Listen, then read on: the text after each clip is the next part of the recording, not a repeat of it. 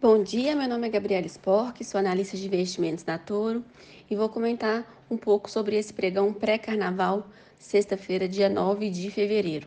Bom, nesse momento o mini índice futuro está praticamente no 0 a 0 e o dólar futuro com uma queda de 0,12. Hoje temos uma, uma, agenda bem esvaziada, olhando uh, para o Brasil. Agora, 9 horas, nós tivemos a divulgação do crescimento do setor de serviço que teve um crescimento em dezembro de 0,3, fechando o ano então com uma alta de 2,3. Falando também de agenda, hoje começa o ano novo lunar chinês, então isso faz com que, por exemplo, o minério de ferro de Dalian esteja fechado. Olhando para o minério de Singapura, nesse momento nós temos uma queda próxima de 0,6, fechando ali próximo da região dos 128 dólares.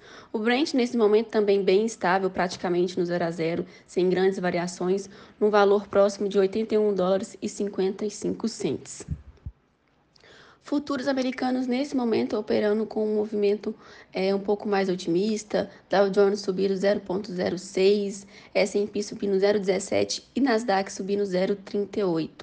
Olhando para a Europa, a Europa tem um movimento um pouco mais conservador. A bolsa alemã nesse momento praticamente no zero a zero. Lembrando que agora pela manhã nós tivemos divulgação uh, da inflação na Alemanha e esse número veio de acordo com o que o mercado esperava, então sem grandes variações por esse motivo.